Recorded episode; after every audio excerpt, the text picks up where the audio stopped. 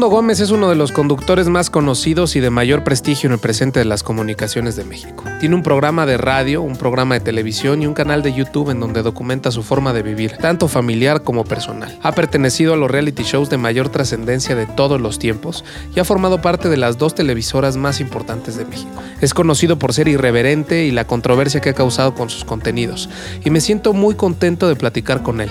En este episodio platico sobre cómo le ha afectado la pandemia, sobre sus inicios, sobre cómo llega a la televisión, nos habla sobre las bromas que ha hecho y las consecuencias que ha tenido por hacerlas, incluyendo las dos veces que pensó que lo iban a matar haciendo las cápsulas para su programa pero sobre todo conocemos su evolución y en dónde está ahora como ser humano.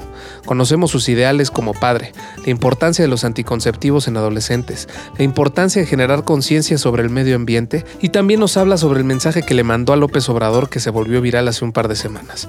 Esto es Roma no se hizo en un día, Facundo Gómez.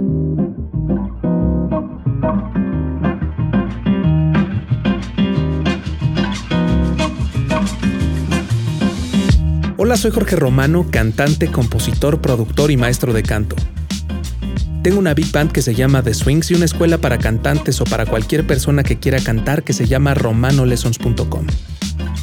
Y estamos aquí para aprender a través de las historias de vida de gente que está caminando y en constante movimiento hacia sus objetivos y escuchar lo que tienen que decir. Si Yahamba es mi lema, y si estás desesperado o desesperada porque las cosas no han salido como lo tenías pensado y te preocupa lo que pasó ayer, lo que pasó hoy o lo que va a pasar mañana, te invito a que te relajes y abras tus sentidos y que te acuerdes que Roma no se hizo en un día.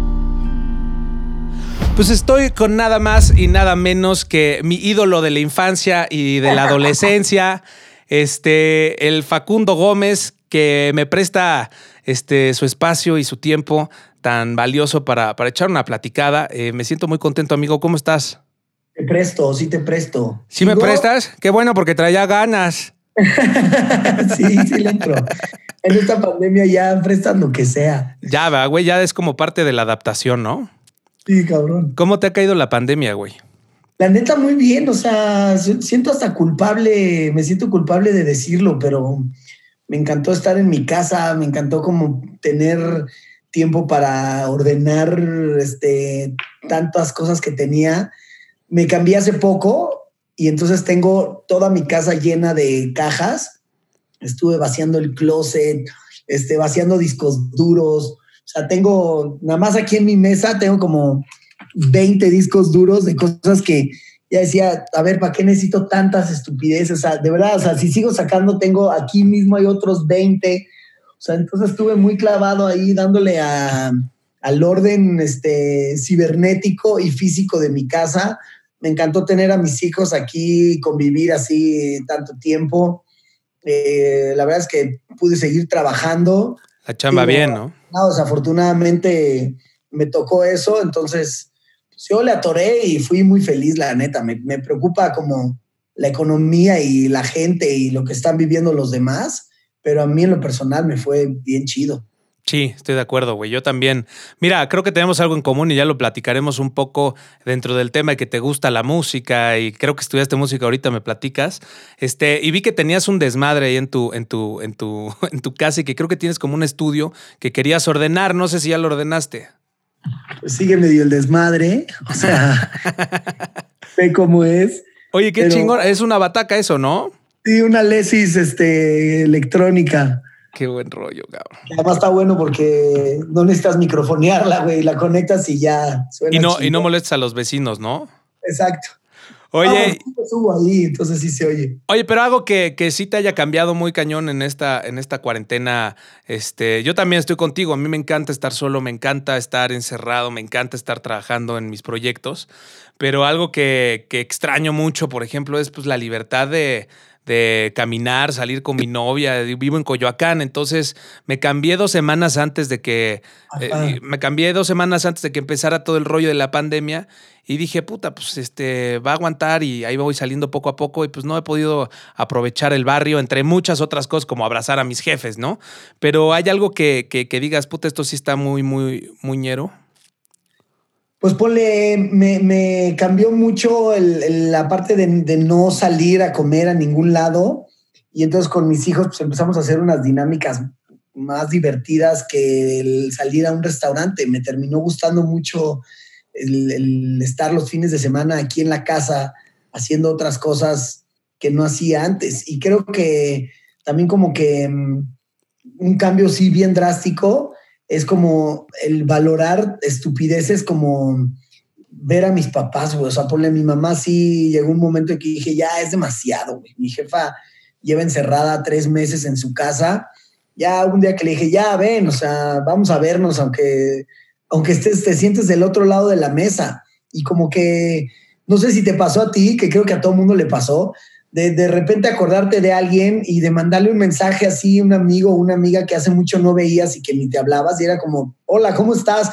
de repente siento que como que la lejanía física, por lo menos en mi caso, me hizo como acercarme más digitalmente a un chingo de gente que no me había acercado. Fue como, pues igual no nos vamos a ver, ¿para qué te hablo para decir cuándo nos vemos? Ya no es la excusa de cuándo te veo, sino pues, güey, ¿cómo estás, güey? ¿Qué estás haciendo? Y de repente me reconecté con un chingo de gente que, pues, que nomás tenía como pensado, cuando tenga tiempo de verla le voy a hablar para verlo, pero ahorita sí había tiempo, pero no había forma de verse. Sí, sí, sí, yo también conecté. Me encontré con un chingo de gente, la neta. Pero con un chingo, güey, y que estás este, haciendo cualquier cosa y de pronto dices, ah, puta, tal persona, no sé qué, y hablas, no habías hablado en dos años con la persona y, y, como que tienes mucho, o sea, te vuelves como más apegado a los temas o tienes más empatía que a lo mejor si hubieras planeado la comida, así tal, oye, güey, no, me, pasó esto con el trabajo, porque es espontáneo, ¿no? Es como en el segundo y se conectan los dos y, sale de poca madre. Sí, me pasó así, muy cabrón. Y otra cosa también que me afectó, ya negativo, fue la parte de no jugar fútbol, O sea, como que me empecé a volver medio loco por la falta de cáscara, güey. Yo como que es mi terapia, así sé que si una semana no jugué fútbol, ya a los 10 días me empiezo a poner medio histérico. Entonces tuve que sustituirlo así por otras cosas y encontrar también otros gustos. O estuve saliendo mucho en bicicleta, este, o dándole a la elíptica o cosas como de gimnasio que antes no hacía tanto. Me clavé muchísimo como en, en gastar mi energía y ponle algo que estuvo bien chido es que me jalaba a mis hijos y entre todos hacíamos ejercicio como nunca lo habíamos hecho, la neta, como esa dinámica de, venga, vamos a entrenar todos, una hora y media. Y la neta es que, no sé, siento que la, cuarentena también te terminó por desesperar a alguna gente, ¿no? Algunos que vivían con sus esposas y, que no tuvieron que ir con la amante porque no había ni excusa para salir de la casa. Muchos se volvieron locos de darse cuenta realmente con quién estaban viviendo. Yo al contrario, o sea, me encantó poder estar con mis hijos en ese tiempo tan intenso y cuando no tenía que trabajar, era muy feliz de poder estar en mi casa con ellos. Creo que vivimos de una forma que no lo habíamos hecho nunca. Estoy de acuerdo, a mí, a mí me ha pasado un poco parecido. Este, bueno, no, no es que haya completado el objetivo, pero empecé a comer sano. Llevo ya, ya una decena de kilos, güey, abajo, trabajando. Sí, cabrón. Digo, no sé de la última vez que no. Eh, no, estaba arriba de, arriba de los 100, papá. ¿Neta? Neta, neta, neta, neta. Entonces, este, he estado, he estado dándole duro, este, con mi novia también haciendo un chorro de ejercicio y me metí también a la cocina y a comer bien y a hacer pan aquí en la casa y a empezar a cambiar todo. Güey, me corté el... Era pan lo que tenía Espérame, pero es que es pan, güey, no estoy comiendo harinas, entonces pan con, con harina de almendra, güey. Este, pizza con, con, con este, eh, con masa de coliflor. Queda poca madre. Te lo juro que no notes la diferencia. Entonces estoy intentando comer más saludable haciendo ejercicio y este y bueno, estar un poquito más más zen, porque también no te das cuenta que, estábamos intoxicados, ¿no? Sí, es verdad, de repente eh, el como que el parón te hace replantear un montón de cosas, güey. ¿Cuántos días a la semana comíamos en restaurantes, güey? la neta, yo yo güey, de repente empezaste a pensar, ¿qué pedo? ¿Por qué de la tarjeta no estoy pagando más que dos mil pesos al mes? Pues, güey, porque neta antes me gastaba en un mes 25 mil varos de restaurantes, güey, o 20 mil varos, porque, salgo con mis hijos que me tocan dos veces a la semana. Salgo este viernes y domingo. De una salida con mis hijos son dos mil pesos, güey, de restaurante. No más de eso. Pues tampoco comen tanto, ¿eh? Porque de pronto este, una salida con la novia también te sale en una feria, ¿no? Nacho, ¿no? Sí. sí, me di cuenta que ahorraba muchísima lana de restaurantes. Sí, la convivencia familiar y todo eso que ahorita, ahorita me encantaría que platicáramos. Pero quiero, quiero dar un antecedente, mi querido Facundo. Yo este, estaba en una escuelilla, no en una escuelilla, en una pinche escuela gigante. Mis papás, obviamente, como todos los papás, buscan lo mejor por sus hijos y decidieron meterme en una escuela de los, creo que se llama Oblatos de María Inmaculada, algo por el estilo, güey. Y yo toda mi vida, Oblatos de María Inmaculada, está una escuela X, eh, muy grande y tal. Eh, y güey, nunca encajé, cabrón. Yo toda mi vida ha sido la música, toda la vida ha sido la creatividad. Y entonces al momento en el que me encuentro con tu programa, ¿no?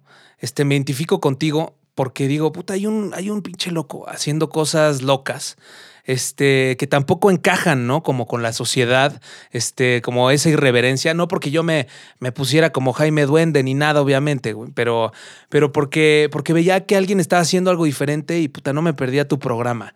Obviamente todos los papás de la escuela, mi papá siempre ha sido muy abierto y no ha tenido mucho rollo, pero sí estaba prohibido ver a Facundo así, pues porque nos salíamos del corral, cabrón, y entre, entre tú y el monólogo de, de Adal Ramones eran las conversaciones pues, con mis cuates, ¿no? Ah, viste tal, no, sí, ah, no estuvo el que lo hagan ellas y tal. Entonces, este, mi pregunta es, ¿de dónde, de dónde sale este Facundo? O sea, ¿cómo llegas?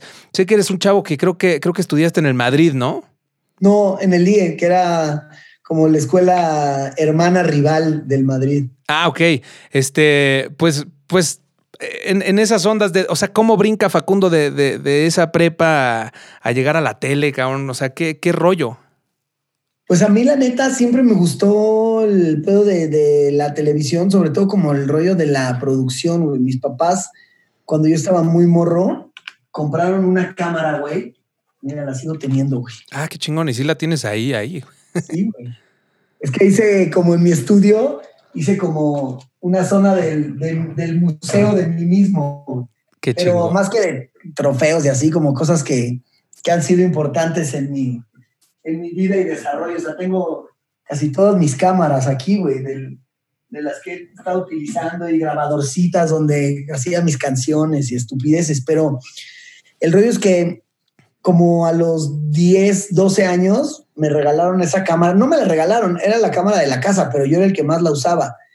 Y me encantó la parte de la producción, güey, era como una herramienta creativa interminable. Yo grababa con esa madre y luego tenía dos videocaseteras VHS y entonces de, la cámara y editaba a una VHS y luego de la VHS la pasaba a la otra, pero ya agregándole música y era como, o sea, era eterno las estupideces que yo hacía, güey, me la pasaba muy bien poniendo a actuar a los cuates de mi colonia. Como que me divertía que esos güeyes actuaran y yo era el director. Y, tu colonia es, es ahí eh, eh, en Villa Olímpica, eso ahí sería. Ah, exacto, en Villa Olímpica. Y otra que era el casa de mi mamá, que era como en la Magdalena Contreras. Otra privadilla también. Pero entonces me empezó a gustar mucho eso y como que no, no me imaginaba yo terminar en la televisión. De hecho, yo quería ser director de comerciales. No sé por qué me gustaba ese desmadre había muchas veces que yo ponía a mis amigos a actuar comerciales, güey, así inventados. Sí. De que me inventaba un comercial de llantas y entonces los ponía a actuar, este, de que se resbalaban, se ponían un madrazo y la potencia no sirve de nada sin el agarre. Y era un güey corriendo en una pista de tartán con tacones. Ok, y les grababas voz en off y todo el pedo. Ah, sí, sí, exacto, güey. Y entonces, este, pues no sabía que iba a terminar en la televisión, pero por, una casualidad del destino, yo tenía una banda de rock, de funky rapadelic, que se llama Liquids, y mm, de ahí en un concierto nos conoció una productora que después de varios meses de, de estar como produciéndonos el grupo, nos invitó a un casting porque iba a ser un programa que se llamaba ¿Qué rayos? Y me quedé ahí en el casting. Entonces, pues, como que yo, en realidad, como que decía, ay, no sé si quiero estar en la tele, güey, porque yo pensaba que el grupo perdería credibilidad si decían como, ah, esos son los putitos de la tele que hicieron su grupo, como sucedía en ese entonces que cuando alguien era famoso lo ponían a cantar. Claro, claro, y esto había sido al revés. Ajá. Y entonces, este, em, pues de ahí me hablaron para un casting de Telehit ahí sí fui, puta, súper regañado por mis cuates de la banda porque dijeron, ah, Televisa, van a decir que somos los putitos estos, que ya sabes, ¿no? Como los poperos. Y era lo que en el momento se manejaba, ¿no? Pero que dijiste, no, pues güey, voy a ser famoso, güey, te vale madres. No, en realidad yo ni quería ser famoso, güey, no, no, no era mi pedo. Más bien, como que yo decía, pero me van a pagar 500 pesos. Ah, sí, claro. en, en, tres meses me puedo comprar una nueva guitarra y el ampli, este, en ese momento era el Pibi, así, el que yo quería. quería no sé por qué, güey, pero. Sí, como, son como trends, ¿no? Así, este. Sí, sí, sí, sí.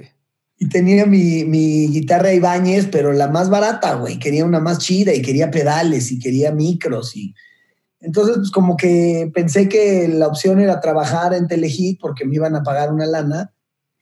Y de repente me empezó a llamar un chingo la atención la producción, porque en vez de editar en dos videocaseteras, ya tenía unas pinches máquinas profesionales para editar y en Telehit no había quien te editara así como que, a ver, edítame esto, paso en la noche a ver cómo te quedó. Funcionaba como tele independiente, lo tenías que hacer tú mismo si querías editar una cápsula. Entonces yo aprendí a editar y me voló la cabeza, güey. De repente, no sé, es como cuando pasas del de, análogo al digital y que dices, güey, ¿qué pedo con esto, güey? Nada claro. más le pico aquí y se mueve toda la edición. O sea, me empezó a parecer facilísimo y entonces todavía me revolucionaba más las ideas porque decía, ah, no mames, puedo hacerlo en slow, puedo hacerlo en fast, puedo meterle títulos, o sea, eran cosas que yo no podía hacer, güey, partir la pantalla en dos, güey. Entonces, de repente, güey, mi cabeza empezó como a tener así hasta sueños, güey. Qué chingón. Cosas que quizás sí no me había pasado con la música. Me, me divertía la música, pero sobre todo me divertía el show, el escenario, el, el, el momento. Exacto, el desmadre de visual me era lo que más me gustaba del grupo. Oye, ¿cuántos, cuando, ¿cuántos años tenías cuando pasó esto? Como 17. Cuando entré a Telehit tenía 17. Qué loco.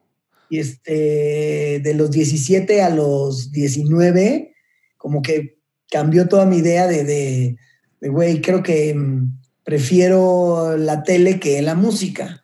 O sea, yo me di cuenta que si el grupo no pegaba, yo no iba a ser feliz siendo maestro de secundaria de flauta sí. o haciendo jingles, güey. O sea, yo dije, güey, yo si no pega el grupo, yo no me imagino, güey, haciendo jingles porque tampoco era bueno y tampoco quería ser bueno. Pero sí me imaginaba, si no pegaba mi programa de tele, sí me imaginaba ser editor, o sea, de videos. O sea, yo decía, güey, yo sí, yo sí feliz sería editor en una agencia de publicidad, güey. Claro. me di cuenta que lo mío iba más por el rollo de la tele y hablé con los de mi banda y les dije, oigan, pues, güey, creo que me divierte el desmadre, pero no es lo mío, güey. No, y tú eras no, Liro en los Liquids. Ajá, exacto. Y pues ya me salí, pero siguieron siendo mis compas. De hecho, seguí haciendo música con ellos, pero para mis, mis programas, este, mis cápsulas, siempre les hablaba a ellos, o pachequeses que yo tenía en mente, así de, oigan, se me ocurrió esta mamada, ayúdenme. Y ya iba con ellos y hacía la rola. Es como que ya se volvieron mis proveedores externos de producción y yo pues me empecé a entusiasmar un chingo con, con la producción de televisión. Tanto que además en Telehit ni siquiera te preguntaban para qué ibas a usar las máquinas. Entonces empecé a hacer hasta negocio, güey. Editaba bodas. llegaba con unos cassettes, veían que estaba editando una cápsula, se iban los técnicos, sacaba los cassettes y metía los de las bodas, güey. Y empecé a hacer negocio hasta que me compré una Mac. Ya cuando me compré mi Mac, ya, güey, ahí sí me, me, me Te voló la cabeza.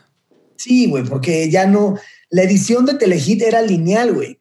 Te confundías en algo y tenías que puta, repetir todo, güey. Cuando llegabas al digital y madres, movías un clip claro. y ponías otro, güey, los millennials no entenderán de lo que estoy hablando, güey, pero hacer una disolvencia con un manzanita T, no mames, lo que era hacer una disolvencia en análogo, o sea, tenías que tener dos pistas que corrían al mismo tiempo y era un pedo. Sí, le dabas play y entonces mientras iba pasando, tú hacías como la difuminación manual, güey. De, blanquita, güey. Y de, dependiendo de qué tanto lo movieras o qué tan rápido quedaba o no quedaba, ¿no, güey?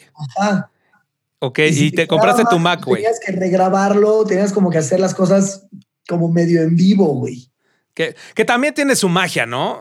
Obvio, Oh. güey. Pues aprender ahí está poca madre, pero cuando agarré la primer Mac, me encantó, güey. Y la verdad es que a mí sí me pasó que cuanto más herramientas tenía, más volaba mi cabeza y mi creatividad. Y además, pues me pasaba que en Telehit les daba lo mismo lo que hiciéramos, güey. Entonces de repente hacíamos unas pachequeses bien locas, güey, que, que nos terminaban regañando, pero ya que salían al aire, nadie revisaba nuestro programa, güey. Me acuerdo Pero- que una vez hicimos un programa que estaba la pantalla partida en dos y habíamos cambiado el audio de Diego a la izquierda y el mío a la derecha, entonces la gente podía decidir qué ver o verlos al mismo tiempo y él tenía una clase de karate, pero yo una clase de salsa y de repente platicábamos entre él y yo que eran distintos momentos, pero así unas pachequeses que Leuge luego nos decía, no mamen, ¿qué se fumaron, güey? Ya no hagan esas estupideces. Pero Oye. yo era muy feliz, güey, con esas estupideces. Y, y- y poca madre, pero me, me llama mucho la atención. O sea, número uno, ¿quién carajos, güey, les abre la puerta o cómo abriste esa puerta? Este, haces un casting, pero, pero, pero justamente, y, tampoco me quiero quedar como en esa etapa de tu vida, pero haces el casting, entras y qué chingados, entras a qué o cómo te contratan para hacer qué, este, y de ahí cómo empieza a evolucionar Facundo con, o sea, con, con su contenido, ¿no? Que es característico. Pues es que al principio se trataba de que presentáramos videos y en una hora teníamos que presentar como seis, ocho videos. Pero de repente nuestro choro se empezó a volver más divertido que los videos y terminamos presentando dos videos en una hora. Se volvía ya más nuestra interacción que presentar videos. Y de ahí la neta es que empezó a funcionar, entonces como que ya no nos voltearon a ver, nos dijeron, ah, órale, sí, sí, güey. denle, ajá, denle. Y yo la neta es que siempre fui como muy de producir mis propios programas, güey. Nunca tuve a alguien que me dijera, ahorita van a decir esto y de aquí hacen un chiste y se van para allá. Como que yo me juntaba con Diego y con Lalo Marrón, inventábamos nuestras cosas y luego las echábamos a andar. Y la neta era bien divertido como verse el lunes a planear ideas chingonas, luego ir a grabarlas y luego editarlas y verlas en la tele. Era, para mí era como una pieza bien chingona por- porque además, qué chingón tener un, un programa donde puedas exponer tus estupideces, ¿no? Claro, güey, tu forma la de pensar. responsabilidad de llenar este diario un tiempo aire que te estaban ahí dando, que además estaban pagando. Entonces se volvía como, no mames, ve, ve mi escaparate, güey. O sea, lo estoy presentando en Telehit, me están viendo en 35 países, me llegaban cartas de todos lados. Y sí me entusiasmaba a mí ese pedo, porque además, pues yo decía, güey, a la gente le gustó nuestra estupidez de partir las pantallas. Pues ahora hagamos un programa todo hacia atrás, güey. Y entonces como que ya era el reto de, de, de, de, de qué mamada que- hacemos de cómo ahora, se pachequeaban más duro, ¿no? Exacto, güey. Oye, Y- y Me, me entusiasmaba un chingo porque siempre, mm, como que mi creatividad siempre fue como en el- la onda visual. Entonces, pues de Telehit tuve también buenos maestros. Creo que el más chingón es Lalo Marrón, que ahora es director de MBS. Pero él era el que nos decía, güey, si no planean las cosas que van a hacer, va a salir una mierda. No pueden llegar a ver qué dicen en el programa. Tienen que planear temas, cápsulas, chistes, cosas. Y como que sí era de, güey, tiene razón este güey. Hay que sentarnos a planear cosas. Y entonces de ahí salían un chingo de ideas. Y, güey, era como un taller así súper motivante, güey. Tener 19 años y estar está claro. planeando qué ibas a hacer. A mí me parecía como mi actividad más divertida.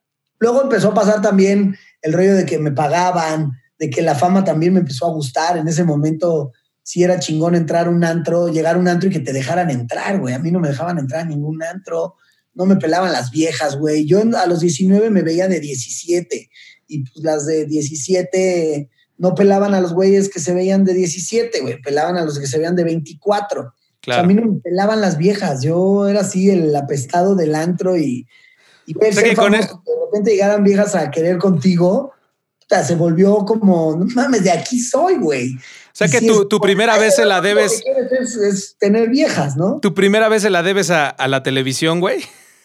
No, la neta no, güey, pero, pero mi segunda y mi tercera yo creo que sí, güey. Oye, y, y, luego, ¿qué empieza a pasar con los contenidos donde ya te la tuviste que tomar más en serio, güey? Surge un Jaime Duende y demás. Y obviamente parte de lo que me estás diciendo es que el momento en el que estabas eh, en tu apogeo, o, bueno, donde te descubren, te descubres y empiezas a tener un, un debraye creativo increíble, eh, es una época completamente diferente a la que estamos ahora, ¿no? No había esa responsabilidad en donde ahora sería imposible o impensable, quizá, el hacer algo así como de esto me nace y vamos a dejarlos porque porque todo el proceso que está viviendo socialmente el mundo es otro, ¿no? Entonces ahí surge mi, mi rollo. Me acuerdo, me acuerdo que de chavitos el que lo hagan ellas este, era, era una belleza, ¿no? O sea, era una belleza. Y ahora es un discurso pues, muy diferente. No sé, ¿qué piensas al respecto? O sea, ¿harías un que lo hagan ellas otra vez? Que no sé. Güey, no sé, mira, a mí me pasaba que de repente me tocaba ir a espacio y estas cosas de alumnos como de comunicación que van y como ah, que criticaban el programa.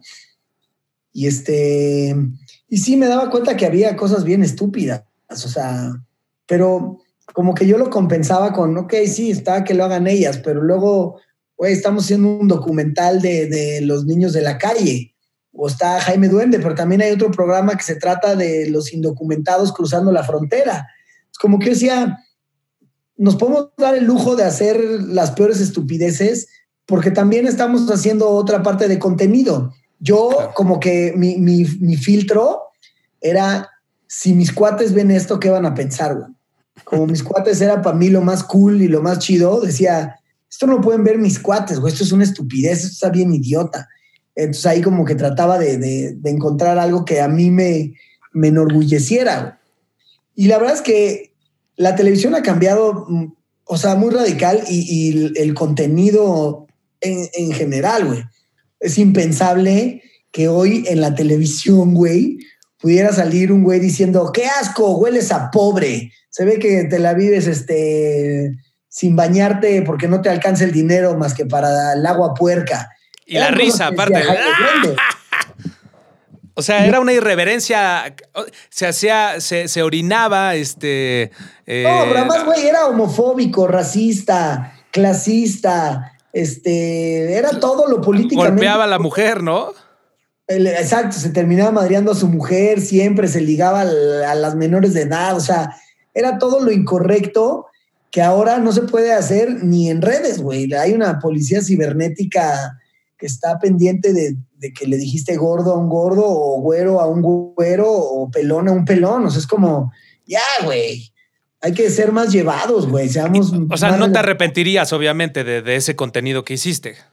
Pues la neta no me arrepiento. Me, parece que era un, contenido pues, hecho para que le gustara a la gente. O sea, el que lo hagan ellas, que eran mujeres en bikini que se encueraban injustificadamente. O sea, yo sé, pero tampoco creo que esté mal. O sea, ahorita ya no vería yo ese contenido, pero creo que siempre he tenido como la fortuna de hacer lo que me divierte. Y en ese momento me divertía ir al Spring Break y este, intercambiar collares porque las viejas enseñaran las chichis. El siguiente año dije, no, ya está de hueva, ya dar collares, mejor ahora hay que hacer bromas de que cuando enseñe las chichis les pego yo carteles de censurado. Entonces el siguiente año de eso se trataba y el siguiente año del Spring Break se trataba de ir este, a meterse a los cuartos de los gringos cuando estaban borrachos y aventarles hielos mientras dormían. Como que siempre hice lo que me fue divirtiendo. Ahorita no me divertiría hacer un que lo hagan ellas. O sea, sí diría, güey, qué ridículo me veo este, haciendo esa estupidez. Pero pues, ahorita hago otra cosa, güey. Ya he ido cambiando mi contenido. Lo que sí creo que, que la neta, a mí lo que me salvó es que cada año hacía algo distinto. O sea, cada año. Y, o sea, Jaime Duende duró un año, güey. Jaime Duende solo existió un año. Otro año fue Changoleón. Changoleón. ¿Cómo, ¿Cómo surge Changoleón, eh? Changoleón surge de un programa que teníamos que hacer que era como de cachando infieles, pero estaba todo planeado, güey. Era así como una limusina donde una señora iba a cachar al güey con la secretaria. Otro era un table donde iba a llegar la esposa y iba a cachar al güey con dos tableeras. otra situación. Había como cuatro situaciones en un día. Y dijimos, no, güey, ya hicimos uno de infieles y como pegó, nuestro productor dijo, hagan otro. Y dijimos, no, güey, yo ya no quiero hacer lo mismo. Entonces en ese momento dijimos, güey, hay que hacer todas las actividades que tenemos ya pagadas, hay que invitar gente que se vaya sumando y los que estén cagados los, los llevamos al siguiente lugar. Órale, va, ¿dónde empezamos? Pues en Coyoacán. Llegamos con la limusina, nos bajamos y a 80 metros estaba Changoleón. Llegamos con las dos chavas que se supone que iban a ser con las que encontraban al infiel. Llegamos y dijimos, oye, ¿qué onda? ¿Cómo te llamas? Soy Samuel, alias Changoleón. Y le dijimos, oye, güey, ¿quieres venir con nosotros? No sé muy bien a dónde vamos a ir, pero tenemos esa limusina y traemos chupe. A huevo se subió y de ahí no lo pudimos bajar, güey.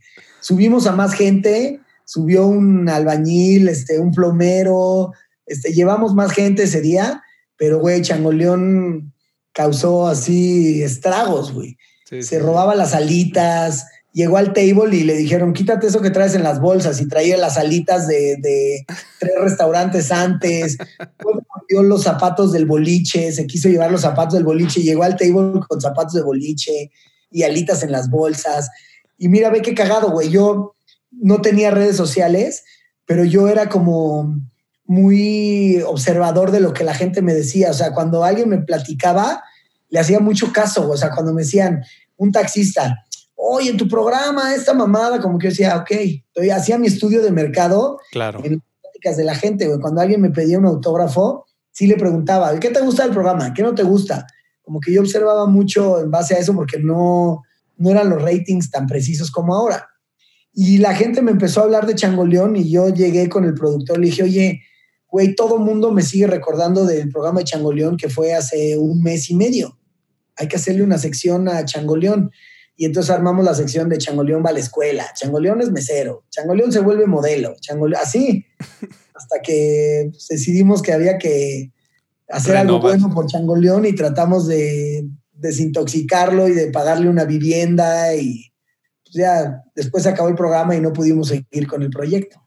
¿Y qué es de Changoleón?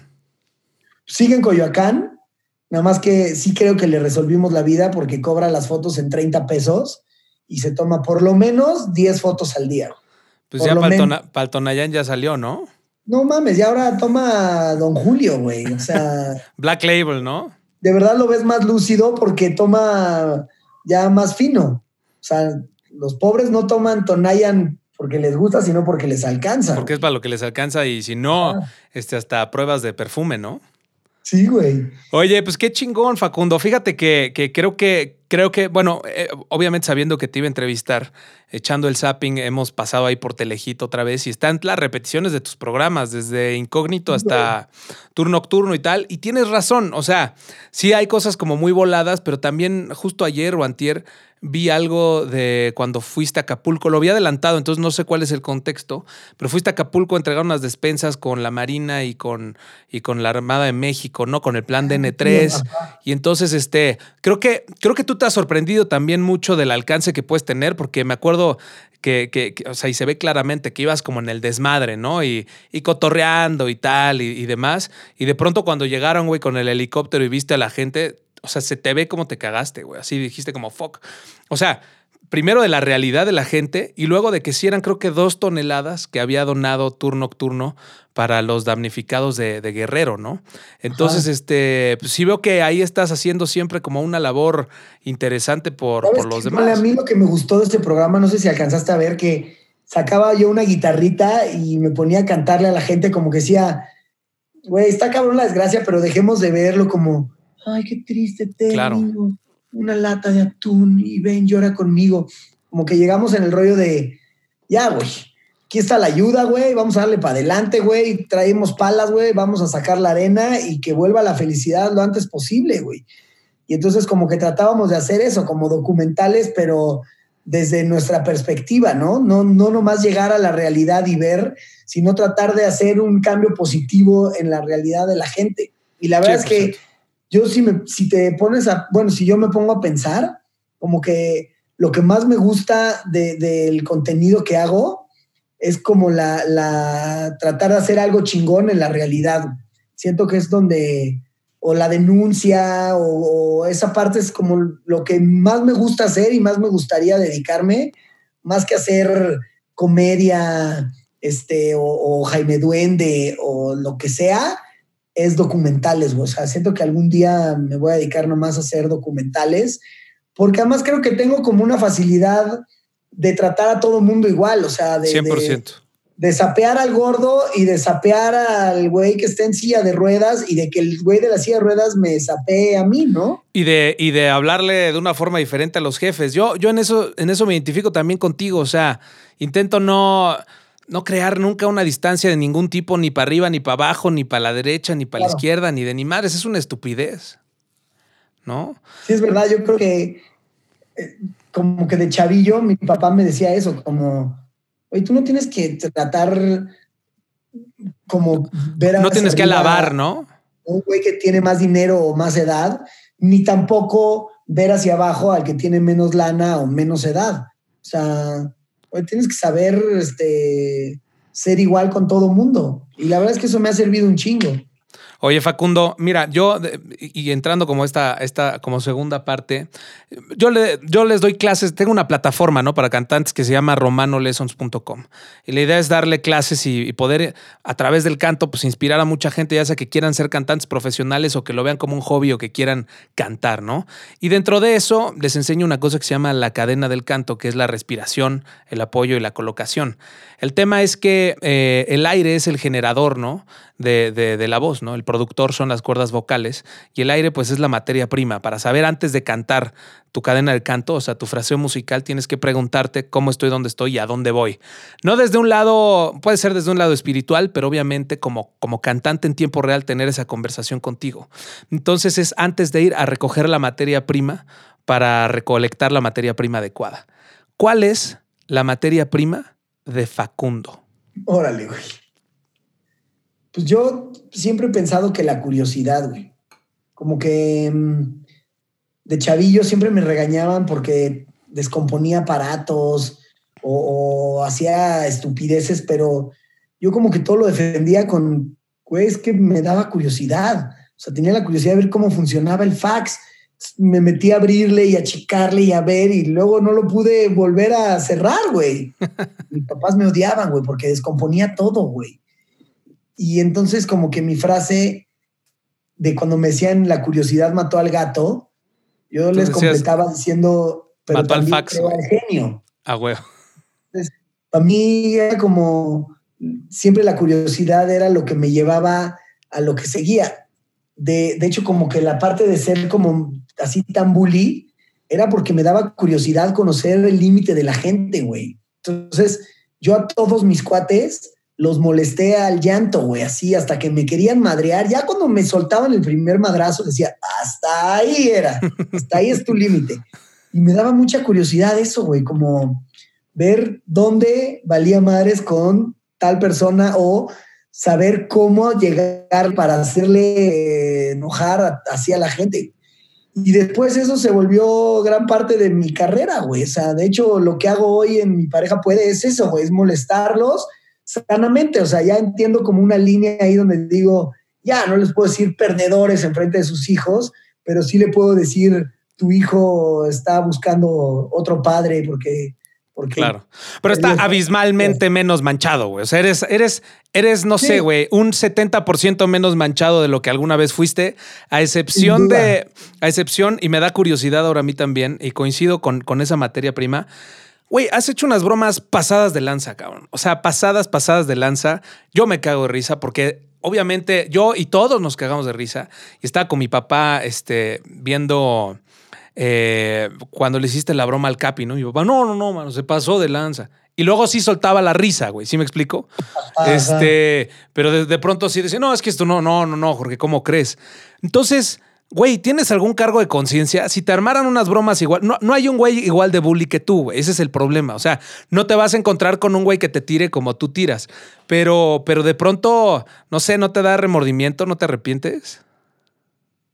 Es que, ¿sabes qué, güey? Como que cuando estoy haciendo esas cosas, al principio cuando empezaba a hacer las bromas, las bromas terminaban cuando yo ya no me atrevía a seguir. Y luego lo veía en la tele y decía, madres, podía más, güey, podía llegar más lejos. Entonces empecé a ser un pinche mercenario del rating, a llegar a tener el lema de yo cicatrizo, el rating perdurará por siempre. Es como que yo decía, mientras esté grabando, no hay pedo, güey, hay que hacerlo, sigamos, sigamos para adelante. Güey, llegamos a hacer cosas como, este, hacerle creer a la gente que, que, la policía se lo iba a llevar porque lo iban a acusar de asesinato, güey. O sea, hacíamos creer a la gente que había matado a alguien, de, cómo inventaban la broma y, luego yo decía, güey, me voy a ir al infierno. Pero mientras tanto decía, pero ustedes que están viendo esto se van conmigo, güey, porque ustedes están gozando de la desgracia ajena, güey. Entonces ahí me justificaba todo, güey. Decía, mientras el güey que lo está viendo esté gozando, se comparte la culpa y, nos llevamos todos, güey, nos vamos todos a la mierda. Es como que ahí mis filtros empezaron a aflojar un poco. Y sí, la neta es que siempre terminaba como pensando, ahora sí va, ahora sí ya me van a matar, güey. O sea, ya valió madres. O sea, ¿realmente pensaste que te iban a matar, güey? Sí, la neta sí, como tres veces y dije, ya valió madres una vez, güey, que estábamos haciendo como un documental del chupacabras. Según nosotros queríamos ver algo cagado, güey.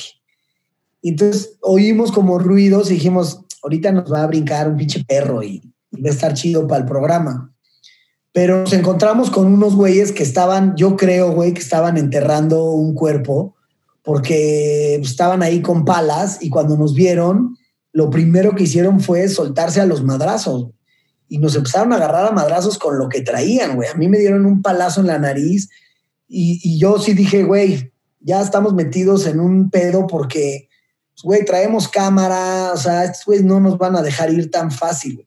Digo, había que matar a tres güeyes, no estaba tan fácil, pero si me preguntas si sentí la muerte, fue esa vez, güey. Dije, güey, nos van a matar, güey. Aquí valió madre.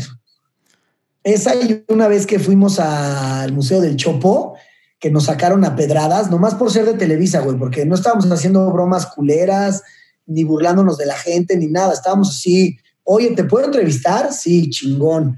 Oye, ¿qué pedo con tu look? Hasta que pinches televisos y empezaron a llover así mandarinazos, unos pinches este, pedazos como de fruta. Dijimos, no, güey, vámonos.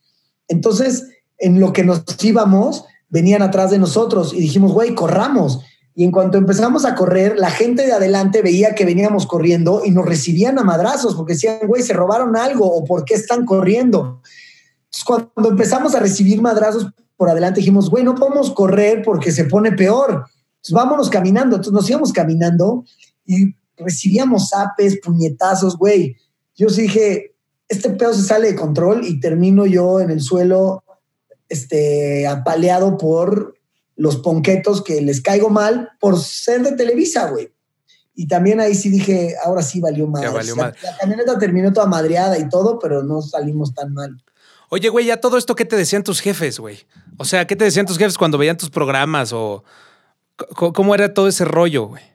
Mi mamá, sabes que se infartaba muy cabrón, pero sobre todo como por la parte moral y por la parte correcta. O sea, me hablaba y me decía, Facundo, Vos no podés denigrar a la mujer como lo hiciste en la cápsula, de así me, me, decía cosas que yo decía, madres, tienes razón.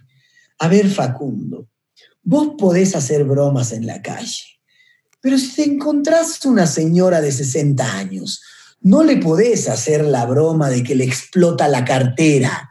Sos un boludo, vas a matar a alguien un día. Y como que sí me ayudaba, porque no era nomás una crítica así a lo güey, sino que me decía cosas muy sensatas. Claro. Y este, y sí, sí, sí tomaba nota de las cosas que me decía, la neta. Oye, y regresando a la broma, el Capi, ¿en qué acabó, güey? O sea. No, el Capi me odió, güey. Y odió a su novia porque, porque ella ayudó, bueno, su esposa, porque ella nos ayudó a, a elucubrar la broma, güey. Entonces, después dijo, bueno, ya, güey, tú me vales madres, tú ni eres mi amigo. Pero, güey, mi esposa así te la mamaste de haberles ayudado a hacer esta mamada.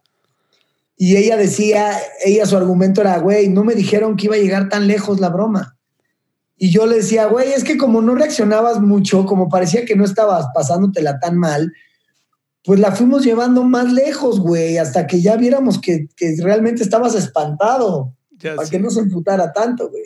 Y la voz así, ya, güey. Ya, güey, I have money. Sí, güey, estuvo, está, esto, está ñero eso, güey, está ñero. Pero, pero bueno, se disfrutó y supongo que es parte del rating y todo y admiro y, guardo mi distancia, güey, porque, porque sí, güey, así de lejecitos. Hasta Brenda, Brenda, mi novia que, que, que conoces, no sé si nos, si nos visualices juntos, pero, pero, pero ha trabajado ahí en varias cosas ahí con, contigo, trabaja ahí en Azteca. Hasta, hasta nos dijo, y de hecho le, comentó a Sandra que, quería que fuéramos a mi pareja, pues le dije, puta, no sé, güey. O sea, me cae a toda madre Facundo. Este. Pero así, güey. sí me explico, güey, porque pues también me veo ahí este, cagándola y tal, y decir, no, puta, aguantar su carrilla está, está ñerísimo, güey. Es el precio, es el precio de los 100 mil pesos, güey. Es el precio. Oye, mi FAC, y este, ya has avanzado mucho. Hay, hay, hay un par de cosas que, quiero como preguntarte porque de todo este desmadre y de toda la fama y todo el rollo que traías, empieza a entrar como el tomártela pues mucho más en serio y con más responsabilidades y, y de pronto como me acuerdo de ti ya en otra etapa, ya estando en Ya Párate y, y con unas ocupaciones pues de adulto, ¿no? Ya no era el desmadre. Entonces, güey, tenías, bueno, ahorita tienes ya párate, tienes tu canal de YouTube, tienes mi pareja puede, este, eres papá. Eh, ¿Qué onda? ¿Cómo empiezas a, organizar tu vida y cómo empiezas a hacer ese güey? Pues ya zen, ¿no? No, no sé si, si te gustaba la peda y eso antes. Este, sé que ahora no eres como tanto de, de ese rollo y estás como muy en el, en el tema del ejercicio y todo eso. Pero ¿cómo empiezas a evolucionar, güey? Pues la neta es que, como yo, creo que lo que más me hizo evolucionar fue mm, como la curiosidad, güey. Otra vez vuelvo como esa parte. O sea, me da hueva hacer lo mismo diez veces. Lo hago nueve, güey, porque está jalando, pero ya diez digo, ya, güey, ya lo hice, ya quiero hacer otra cosa. Y ese quiero hacer otra cosa, por lo general se apega a quien soy en ese momento. Entonces, de repente en este momento digo, ahora quiero hacer otra cosa que signifique un reto para mí y que me exija salirme de, lo que ya sé hacer. Y dentro de eso, pues creo que vas aprendiendo, como que vas pues, de alguna forma evolucionando, güey. Dices, güey, ya no puedo hacer esta estupidez, ya no me queda, güey, ya no me divierte. Ahora me llama la atención estas otras cosas, que no es que dejen de ser estupideces, algunas veces son hasta más estúpidas, ¿no? Pero ya ahora ya me atrevo a hacerlo, güey. Ahorita sí, sí me atrevo a hacer una canción de pop y hacer unos pinches pasitos poperos, güey, que antes nunca lo hubiera hecho porque no, güey, soy rockero, güey, no, jamás. Y entonces como que siento que la evolución pues, mía también ha sido como ese rollo de decir, güey, ya no necesito demostrar que, que odio el pop y que este, detesto las instituciones y, las convenciones y tengo que romper con todo y ser opuesto a todo lo establecido. Ya no necesito, güey, la neta, ya lo hice. Yo creo que lo más importante en los medios de comunicación es la credibilidad. Considero que ya tengo credibilidad, la gente ya me quiere y me cree lo que les digo, lo cual para mí es muy valioso, güey. Para las marcas me imagino que también, o sea, un güey al que la gente le cree, pues, termina siendo mucho más importante que un güey galán o guapo que tenga un chingo de seguidores y que nadie le crea lo que dicen, ¿no? Claro. Entonces, como que me empezó a pasar una cosa bien extraña que me decían líder de... Mm, ¿Líder de opinión? Esa madre. Y yo decía, yo no soy líder de opinión, güey, yo soy famoso y salgo en la tele. Y de repente me llevaban a conferencias y decía, güey, me están oyendo 800 personas ¿qué pendejada voy a decir, güey? No puedo decir una pendejada, me están oyendo, güey, están atentos, güey, a ver qué voy a decir. Entonces, la primera vez que tuve una conferencia dije, no puedo volver a pararme frente a 800 personas a decir una pendejada. Busqué muchos temas que me entusiasmaban y como que empecé a platicar con, con autoridades así de los lugares y les decía, a ver, ¿cuál es el problema aquí, güey? ¿Cuál es el pedo de a los güeyes que les voy a hablar? ¿Cuál es su problema?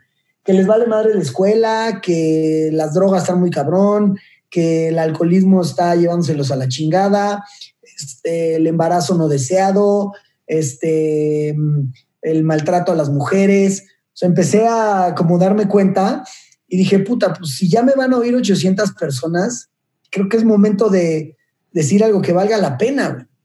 La verdad es que yo en mis programas como que nunca quería hacer cosas en las que no estuviera de acuerdo. Por ejemplo, romper un árbol, güey. O mm, tirar comida o maltratar a alguien este, más débil. Como que siempre traté de, de conservar por lo menos mi ética, pero aquí se trataba ya como de, a ver, da un mensaje, güey. Entonces como que empecé a cambiar un poco mi forma de ver al público. Como que ya dije, güey, esta banda me cree, güey. Claro. una conferencia que se, llamaba, que se llama Kawishi Tondoja, que en náhuatl significa pedo pero no pendejo.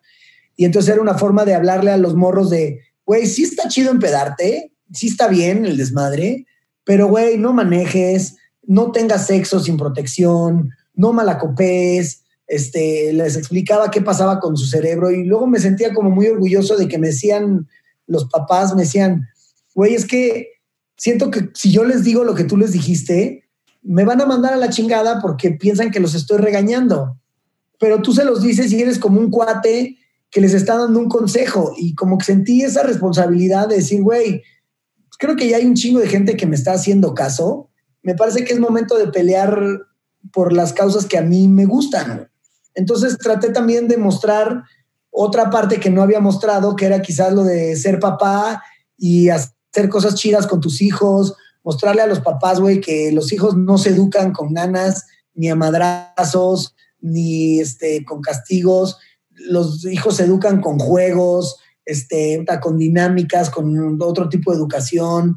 Empecé a meterme mucho en temas ecológicos que siempre me han gustado desde chavito participaba en marchas y en reforestaciones y cosas porque siempre pensé que la única forma de salvar la humanidad era cuidando la ecología, entonces ahora le meto mucho esto a mi, a mi discurso, tratando de, de tampoco imponer nada, pero le digo a la banda, a ver, güey, si comes carne diario, este, vas a acabar con la selva, güey, porque la única forma de alimentar tantas vacas es matando árboles y poniendo pasto.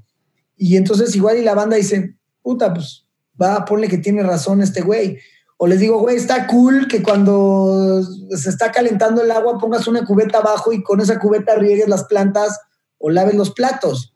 Y no sé, como que mi curiosidad me ha llevado también a evolucionar en ese aspecto. Quizás si hay cosas que hago mal, pero lo que siento que está bien lo trato de comunicar. Decirle a la banda lo chingón que puede ser el ejercicio y cómo el ejercicio te puede llevar a verdaderos cambios, como este, por ejemplo, el, clavarte y echarle huevos a algo, cómo te pueden realmente hacer un güey más feliz. O sea, de verdad, el güey, los, los güeyes chingones tienen más sexo.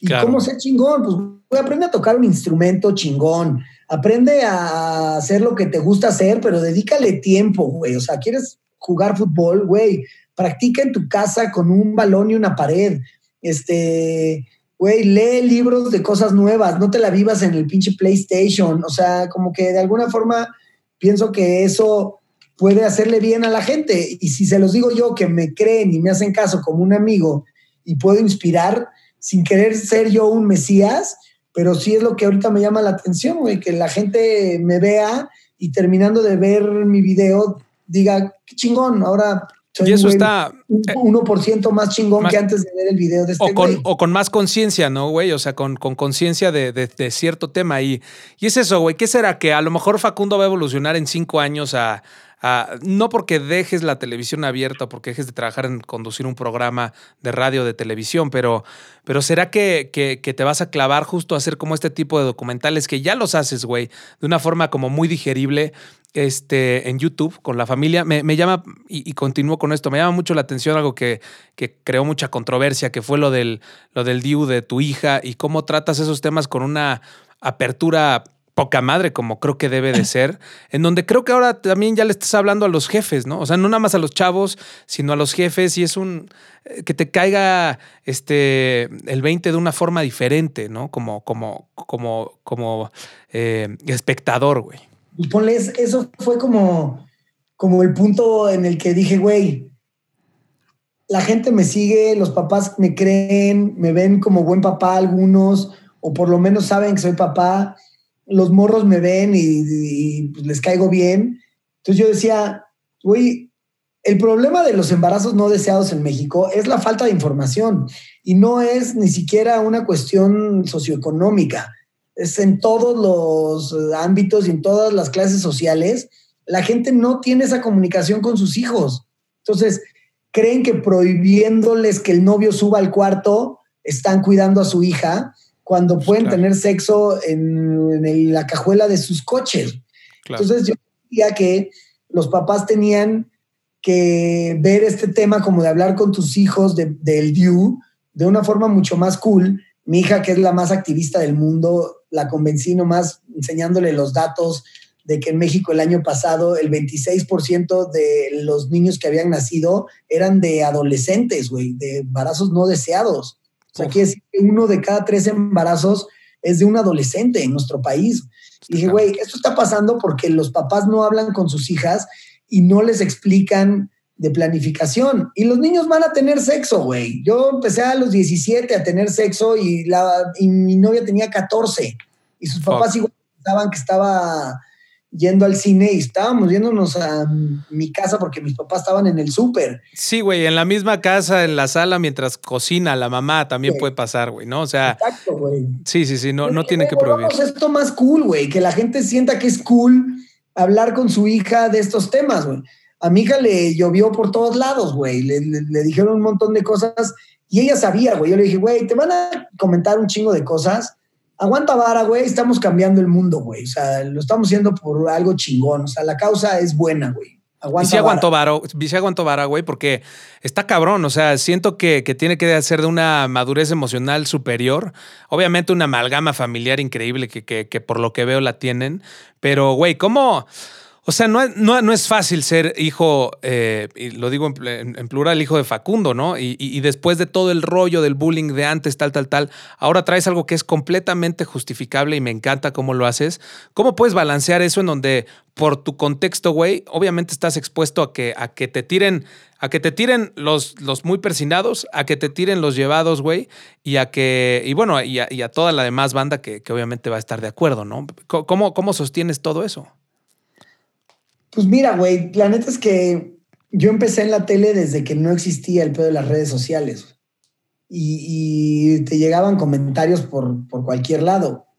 De repente cuando sale la parte de Twitter, que fue como lo primero que tuve, pues era bien chido ver el sondeo como de, de las cosas que te decían. Y también era bien cabrón cómo te inflaba el ego un chingo de gente diciéndote, me encantas, no mames lo que hiciste.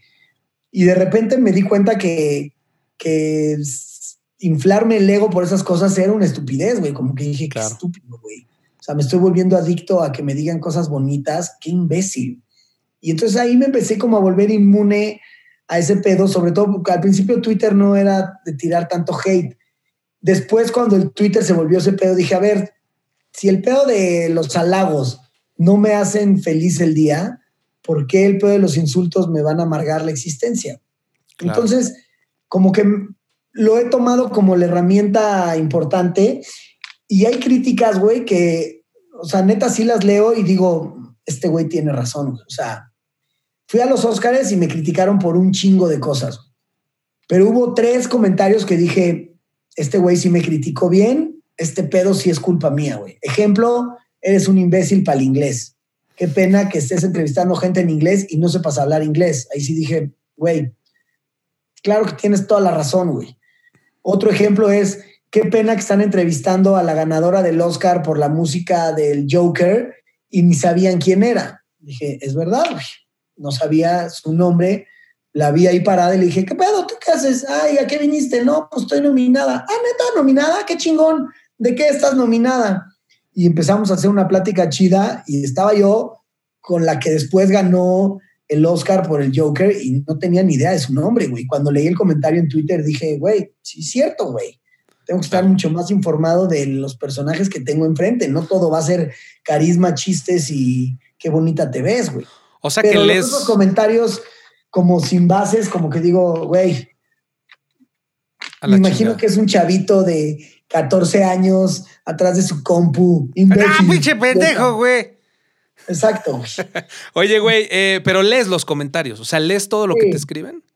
No todo, ¿eh? La neta, cuando estoy así aburrido, echando el cake, la verdad es que me cuesta mucho pasar tiempo así viendo mi celular porque me dan, prefiero ese tiempo usarlo en hacer ejercicio, tratar de... En la entrevista acá con Romano, ¿no, güey? Sí, güey. Entonces, cuando estoy echando el cake o esperando en algún lugar, sí me pongo a verlo, sobre todo como para contestarlos y, responderle a la gente que te tira buen pedo, ¿no? Como, ah, gracias. Este, ah, esa gorra la compré en tal lado. Este, ah, este pedo lo puedes hacer así. Ah, esa canción era tal rola. No sé, como de alguna forma. Lo constructivo, güey, ¿no? Sí, como devolverle a la banda el que estén viendo tus videos y consumiendo tu contenido, pues como que siento que está chido devolvérselos, güey. Oye, Facundo, justamente estás este, dándole peso y ya, ya voy a, direccionar hacia, hacia, hacia, esta conclusión. Le estás dando peso a una idea que he escuchado y que le he hablado mucho a la gente, que es eh, de un cuate que se llama Charles Cooley, que dice, I am not who I am, I am who I think you think I am.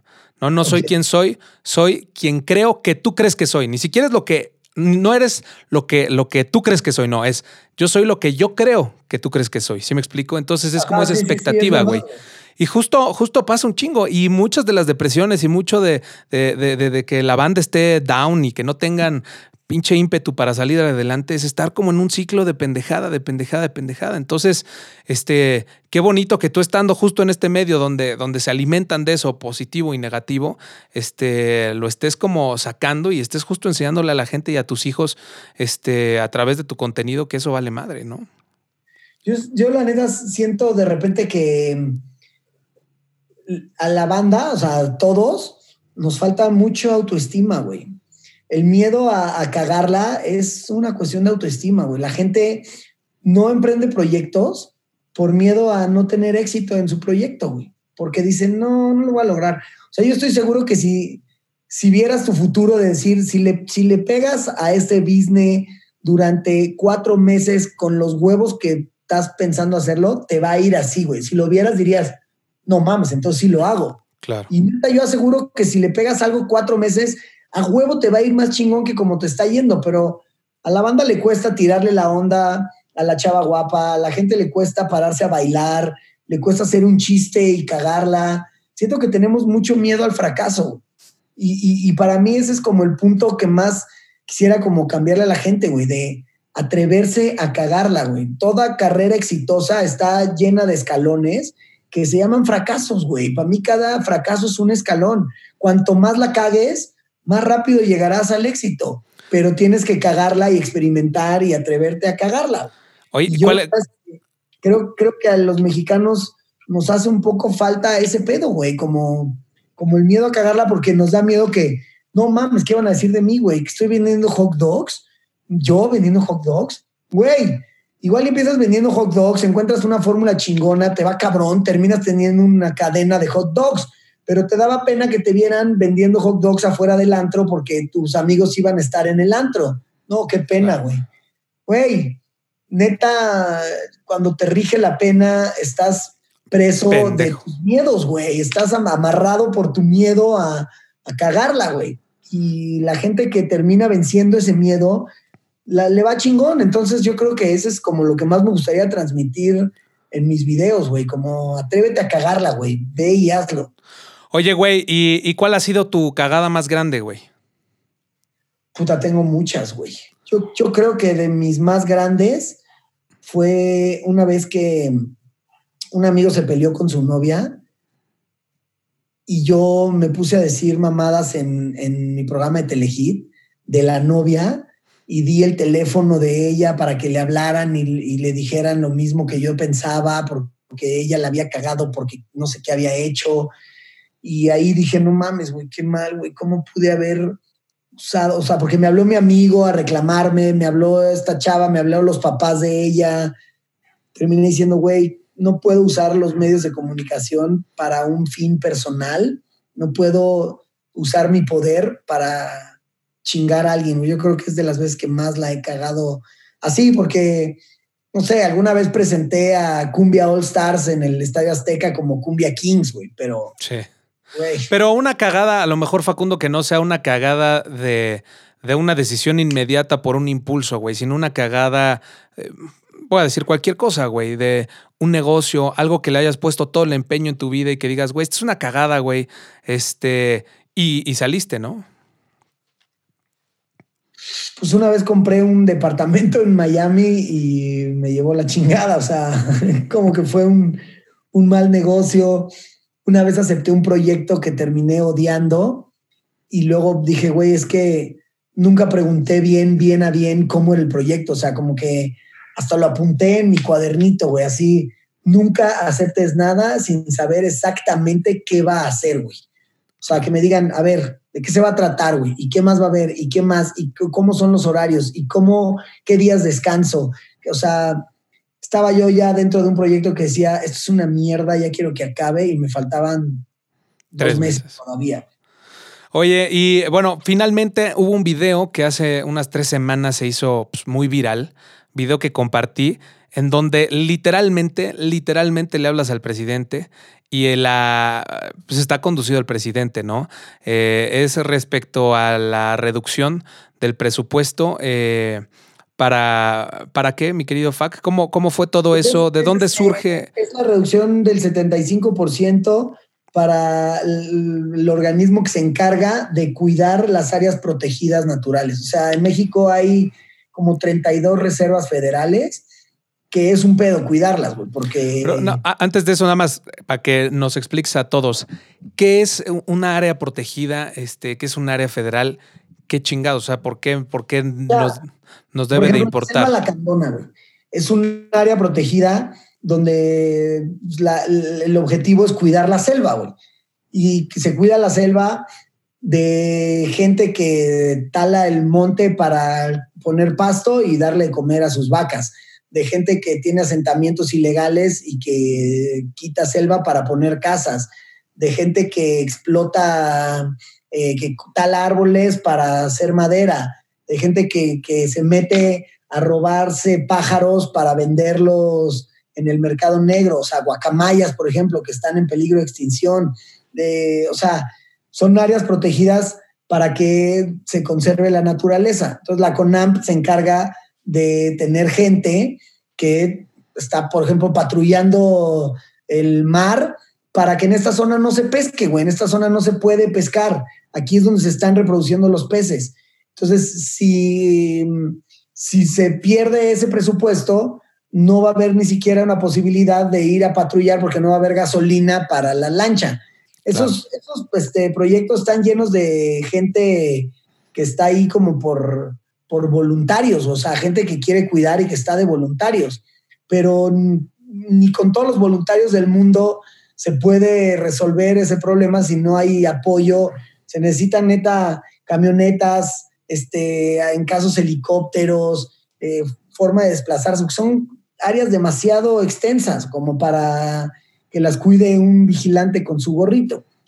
Yo lo único que después me di cuenta del video es que quizás estaba un poco violenta la forma en la que lo decía. Creo que es de lo único que me arrepiento de, decirlo de una forma violenta porque odio la violencia y creo que estamos engendrando demasiada violencia. Está muy cabrón. Pero estaba yo muy enojado al respecto y, y me desespera que siempre en todas las administraciones la naturaleza queda al último, cuando ya debería ser una prioridad para los gobiernos.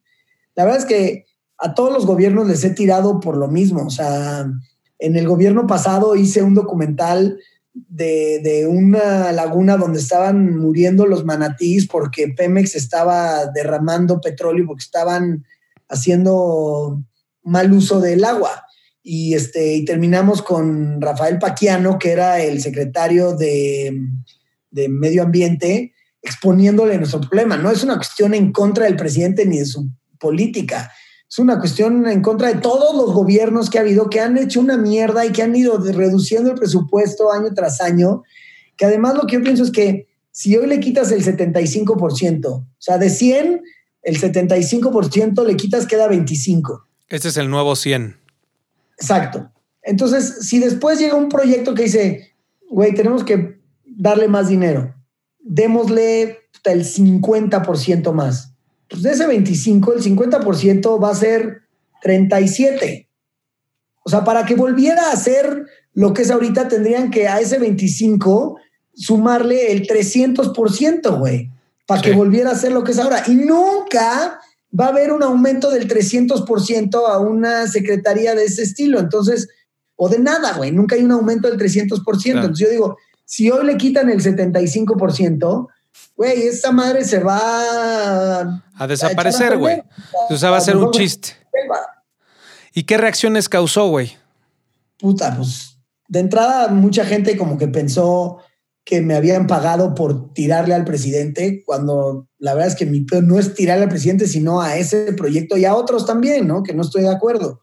Sobre todo las partes que a mí me interesan y que estoy más informado. Tren Maya, refinerías y eso, ¿no? Exacto. Y este, pero ¿sabes qué? También estuvo bien perro, güey, que, que no me esperaba tantos mensajes, deja tú de redes sociales, güey, de WhatsApp, güey. Sí. O sea, de, gente cercana, o así, de papás, de, amigos de familia, este, no sé, gente así de que... De que chido Una pobreza tremenda, llena de autopistas y la ecología. Pero regañándome de lo que yo había dicho. O sea, ah, ya, ya, ya, ya, ya. De repente así, amantes este, del presidente reclamándome de lo que yo había dicho, o sea, pero papás de amigos, güey, yo decía... O sea, como que te balconeaste, güey, saliste del closet y dijeron como, es que Facundo, él, él es el culpable, ¿no? Sí, pero además, como que yo no, no quiero que se interprete como, tiren, quiten al presidente. O sea, claro, güey. Es que el problema que estamos viviendo es que es que es blanco negro, güey. Entonces eso, eso se vuelve como muy complicado a. exacto. Entonces se vuelve muy complicado poder, poder expresarte porque es o estás en contra o estás a favor. O estás a favor de todo o estás en contra de todo, güey. Entonces se, se, vuelve como un punto bien complicado para poder llegar ahí como la armonía de muchas cosas, güey. A lo mejor esa, esa jefa que te escribió, pues ya te tiene tachado, güey, ¿no? Sí, tal cual, güey. No, o sea, ya valió. Nosotros también, güey. El otro día en la calle me separó un güey y me dijo, ¡pinche vendido! y yo como que no entendía, güey, como, ¿qué?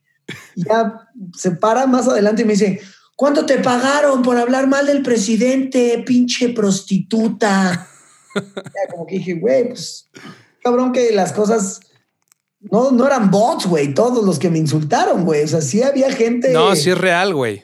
Sí, güey, sí hubo gente que se enojó, güey. Oye, pero, pero una reacción. Me reclama. Una reacción positiva, una reacción donde digas, güey, o sea, valió la pena haber sacado esto y valió la pena este, que, me, que me madrearan un poco. ¿Qué, ¿Encontraste algo al respecto? No, la neta no, güey. Que tampoco creo que haya cambiado nada con, con haber subido ese video, güey. O sea, si el presidente lo vio, nomás se enojó y ya, y no dijo, es posible que tenga razón y que tengamos que hacer algo por nuestra ecología. O sea, pero lo vas a seguir haciendo. Que lo dije o el contexto, no sé, güey, pero no creo que haya servido de nada. O sea, no me arrepiento, güey, porque son cosas como que siento que es mi responsabilidad decirlo, pero sí creo que la próxima vez lo tendría que hacer mucho más inteligente como para que el mensaje realmente sirviera. Ahora lo que estoy pensando, que más allá de estarle exigiendo al presidente, es como sumarme a iniciativas chidas y promoverlas, güey. Es como, no le voy a tirar a tu marca, pero, pero, güey, voy a hacer todo lo posible porque las marcas chingonas les vaya bien. 100%. Lo que pienso ahora que debo de hacer, o sea. 100%. A chingonas y a proyectos de conservación privados o públicos o como sea, pero más allá de criticar, como actuar, ¿no? Es que tienes toda la razón. Mira, eh, a, mí, a mí me entró una reflexión como muy importante sobre el medio ambiente al ver este documental que se llama Our Planet. Está increíble. Es la cosa, es una joya, güey. Es una joya en todos los sentidos por donde lo veas.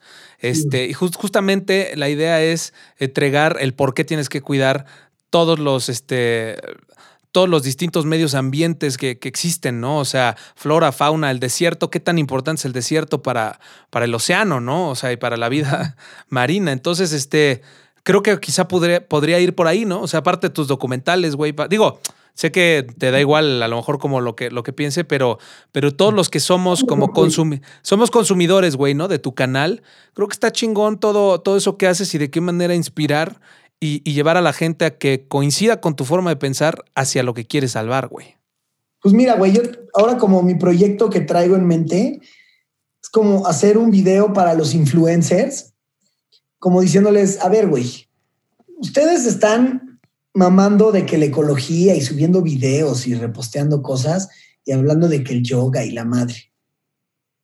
Si están tan comprometidos, no anuncien productos que vienen en plástico de un solo uso, güey. A ver, ver neta, o sea, dejemos de promover que la gente consuma botellas de PET que son 0% reciclable, o sea, el plástico no se recicla, güey, solo se desintegra, se va deshaciendo y se hace microplástico que se comen los peces y se mueren las aves y se muere toda la pinche este, vida marina porque el plástico termina deshaciendo, o sea, haciéndose microplástico y convirtiéndose en comida que además nos terminamos comiendo nosotros. Entonces mi punto es, pinches influencers, dejen de andar mamando que les gusta la naturaleza y por otro lado, por agarrar mil, mil pesos o un millón de pesos, están anunciando este, yogurcitos y este, refresco, madre, todos productos que vienen en plástico. Entonces, no le demos incentivos a la gente de que consuman plástico. Si el pedo al final de cuentas creo que en este mundo lo tenemos los consumidores, güey. Los que podemos hacer los verdaderos cambios somos los consumidores. Dejemos de comprar cierto producto y ese producto deja de existir, güey. No quieres que estén este, eh, quemando la selva en Indonesia. Deja de comprar productos con aceite de palma, güey. Encuentra un sustituto chingón. Pero todo ese... En plástico, compra cosas en vidrio o sea, deja de gastar agua, pero, pero el peor es que creo que ahora es el punto de decirle a la banda que el cambio realmente no lo tienen que hacer los presidentes, güey. Claro, lo podemos hacer todos nosotros. Y es que ese pedo es la información, güey. O sea, si tú no sabes qué chingados es el aceite de palma, si no sabes un chingo de cosas, ni siquiera estás consciente de que estás dándole en la madre al planeta, güey. Ese es parte del pedo. Entonces, hay que encontrar, creo, que una manera de educar a toda la banda a, darse cuenta de eso. Por eso creo que un documental que obviamente no salió nada barato, como el que te acabo de platicar, puta, a mí me, me choqueó y me cambió, me cambió la perspectiva de absolutamente todo, cabrón. Y de querer a mi, a mi planeta, ¿no? Y de querer salvarlo. Y prácticamente, güey, con esto me gustaría cerrar. Traes un proyecto este, en donde te has eh, asociado con, con otras dos personas, eh, que, se trata justamente de eso, ¿no? De tener productos eh, que sean buenos para el medio ambiente y que sean buenos para la salud. ¿Qué rollo con eso? ¿Cómo se llama? ¿En qué andas, mi fa? Hicimos una empresa, somos en realidad cinco socios. Ah, ok. Este, unos muy operativos y muy nerds y muy ingeniero. Hay un ingeniero químico, este, hay pues, güeyes de planeación, como que mis socios son muy clavados en lo suyo hay alguien de marketing y yo pues como mi lado. Pero el rollo es que estamos eh, generando marcas, todas eh, eco-friendly. Entonces tenemos, ponle una marca que se llama Bambú Lifestyle, que es, empezó con cepillos de bambú, porque pues, el, cálculo es que cada, cada ser humano utiliza como de 5 a 6 cepillos al año.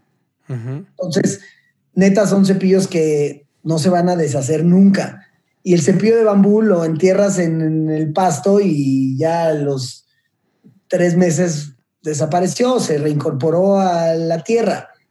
El shampoo que viene en botellas de plástico, si cada mes compras una botella de shampoo, cada mes tiras una botella de plástico. ¿Por qué no tener un shampoo que venga envuelto en otro sistema, güey? Entonces hicimos cajitas de cartón con shampoo sólido y así empezamos a meter productos cada vez más chidos que no dañen a la naturaleza y tratar de volver cool que, se compren esos productos. Tenemos una línea deportiva también que, los productos vienen este, en empaques eco-friendly. O sea, al final como que la filosofía de nosotros es, si no hay el producto para que la gente realmente pueda hacer el cambio, generemos el producto nosotros, güey, y, y pongámoslo en el mercado la neta le ha ido muy bien a la marca porque ¿Cómo se llama la marca? es que son dos marcas, la, de, la del bambú y eso se llama Bambú Lifestyle y la de deportes se llama mm, 90, 90, es que es, es lo que nos molestábamos, Go Plus. Ok. Eh, y, y el rollo es que pues, lo, lo estamos ya llevando a muchos lugares, pero pues, queremos llegar más lejos. Y, y el punto para mí importante es, güey, quiero ser parte de la solución, güey. Ya no solo el rollo es como, ok, si no vas a ir a, curar el planeta, pues ya no lo chingues más, por lo menos, güey. Trata de, de comprar cosas que no chinguen el planeta. Entonces, estamos como metidos en eso. Y también, ¿sabes que He hecho mucho a, a apoyar marcas mexicanas con ideas chidas de a gratis, güey. O sea, no, no estoy perdiendo dinero si anuncio este, empresas chidas que están haciendo cosas chidas. Anuncié Desplastifícate, que es una empresa que te trae el detergente a tu casa en botella de vidrio y te lo rellena, el jabón para las manos, para el- los platos, para todo. Desplastifícate. No tengo contacto con ellos, güey. No me han regalado nada. Yo lo anuncio porque creo que crees está en eso. su empresa, güey. Hay otra que se llama este mm, sentido orgánico. Bueno, no me acuerdo, pero es un súper este, que, que vas y compras todo a granel. Entonces llevas tus botes o tus latas y llenas de frijol, llenas de garbanzo, llenas de té, llenas este, de, también manguitos con chile, pero nada es en bolsa. Todo te llevas tú tus botellas y te lo traes a tu casa y ya ahorraste un chingo de, de plástico. Y así en mi Instagram de repente lo ves lleno de como de iniciativas chidas que espero que a esas empresas les vaya chingón. No sé si detrás de eso hay un güey objetísimo que hace cosas horribles con sus impuestos, pero por lo menos prefiero que le vaya bien a esas empresas antes de que le vaya bien a las que están terminando con la naturaleza. Claro, güey. Claro, güey. Pues qué chingón, mi querido Facundo. Me siento muy orgulloso en nuestra plática. Eres un güey a toda madre. Este, tengo, tengo nada más una duda. Yo consumo agua, güey. Eh, ¿cómo, ¿Cómo sustituyes los garrafones, güey? ¿Cómo, cómo, ¿Cómo le haces tú en tu casa antes de, de concluir? Pues yo compré un filtro que es como de barro, donde echas el agua y como a las ocho horas se va pasando por osmosis, sabe delicioso el agua y le echas agua de la llave y ya este, te la sirves ahí, güey. Güey. sí. Aunque ponle el del garrafón, no me parece que esté mal, güey, porque el garrafón lo, lo vas reciclando. o Renovando, sea, claro, güey. Sí, El reciclando. pedo para mí del plástico es el plástico de un solo uso. O sea, yo sí tengo cosas de plástico. Mira, este lo compré en la tienda ese, que te digo, cacahuates, pero de en vidrio. Pero, o sea, yo sí, sí hay cosas que compro de plástico. Al final, el pedo del plástico creo que es el estar tirando cada vez. Yo ponle cada vez que salgo a la calle me llevo un termo de agua lleno y no compro botellas de agua en la calle. Así me esté muriendo de sed, no compro botella de agua hasta que no llego a mi casa y tomo porque ya no quiero estar tirando plástico. Sí, güey, me acuerdo cuando estábamos en Guadalajara, en las, en las audiciones de la academia, y viste las pinches cajas, güey, de botellitas y te cagaste, güey. Sí, güey, sí. O sea, si dijiste, ¿qué? Esto no es autosustentable, chingada. ¿Qué están haciendo? ¿No? Y toda la producción que hubo. cabrón. no, sí estoy de acuerdo. Oye, De amigo, repente pues igual de repente igual y así creo que se pueden generar cambios, güey, que digan, "Puta, tiene razón este güey. sí, sí, sí, te pones a pensar para qué. un garrafón y pinches vasitos para todo mundo, güey. Que un chingo de botellitas. Oye, y por último, eh, ¿cómo te ves en enero del 2021 con todo este desmadre? ¿Qué, qué, qué rollo? Qué difícil, güey. Es Qué- un cortito plazo, ¿eh? No quiero decir cómo te ves a cinco años, cómo te ves a 10 años, cómo te ves de abuelo, lo que me Nel. pareció, lo que me pareció impresionante, güey, que es muy cortito el plazo y que sí creo que el cambio este año es muy drástico.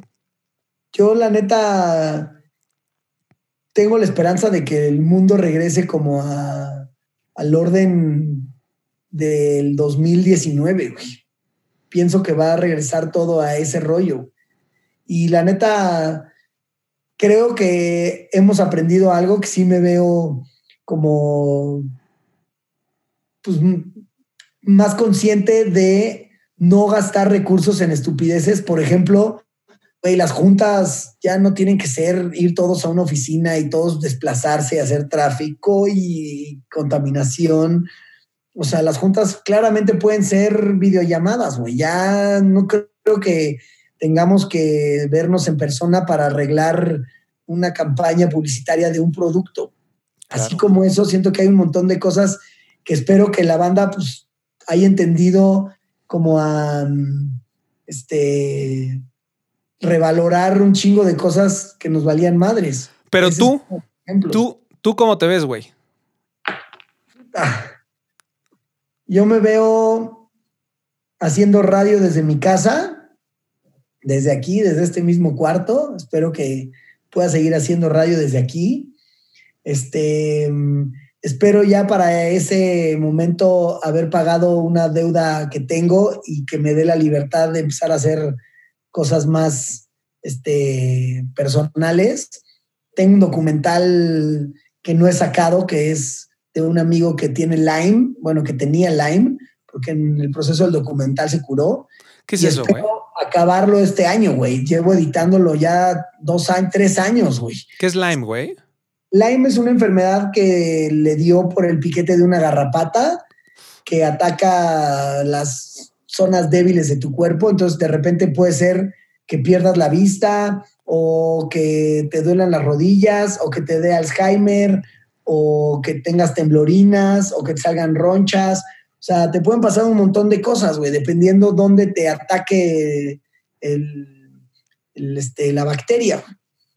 Y entonces, pues mi cuate lo tuvo 10 años y encontró la cura cuando empezamos a hacer el documental, decir, güey, encontramos la cura de esta mamada. Entonces quiero sacar mi documental y me encantaría poder seguir haciendo documentales, güey. Espero el próximo año terminar este documental este año y el próximo año estar haciendo uno nuevo. Pues qué bueno, te deseo todo lo mejor. Creo que eres una persona muy capaz. Te admiro mucho, te respeto mucho. Este, muchas gracias, güey. Te veo te veo como un papá comprometido y dando unos ejemplos padrísimos para tus hijos. Y me gusta seguirlo, güey, porque, porque también creo que tenemos mucho en común y creo que eres un ejemplo, un ejemplo para mí. Eh, síguele chingando, güey, síguele chingando y, nunca bajes la guardia. Digo, sé que trabajas mucho, no es, no es que no logres tus objetivos por falta de, trabajo y de perseverancia, pero, pero cumple todo lo que, lo que te propongas, mi querido Facundo. Muchas gracias por haber sido parte de esto. Este, cuando esté listo. Nuestra canción, güey, nos falta hacer nuestra rola, güey. Ya sé, güey. O sea, mira, te, voy te lo dije, te lo dije por WhatsApp. Te dije, güey, o sea, si hay algo que me molesta, y no nada más con Facundo, o sea, hasta con mi jefe, con mi hermano, es ser el cabrón intenso de WhatsApp. O sea, porque me choca esa gente. Entonces es, güey, o sea, digo, puta, pues es igual ahorita, o ya la hizo, o no quiere, o, o sí quiere, pero está ocupado, güey. Pero, pero. Pero sí, lo mismo me pasa con esto y esta vivencia que estoy teniendo de, tener que hablarle a gente, de oye, puedes, no sé, me cuesta mucho trabajo porque, porque no quiero ser impertinente, güey. ¿No? Eh, es, la única forma, güey. Es la única forma de lograr cosas, güey, pidiendo favores, güey. Por eso a los judíos les va tan bien, güey. Porque se atreven a pedir favores y, se los terminan haciendo, güey. Estoy súper agradecido contigo, güey. Eres un, eres un tipazo. Gracias, güey, por la invitación. Eh, A toda la, la, romaneada. A toda la romaneada. Bueno, cuando esté esto listo y si quieren compartirlo, taguenme a mí y a Facundo en Instagram si les gustó. Y pues obviamente compártanselo a toda la gente que le interese el medio ambiente, que le guste eh, todo lo que ha hecho Facundo y que sobre todo tenga ganas de pasarse un rato poca madre como el que acabamos de pasar ahorita.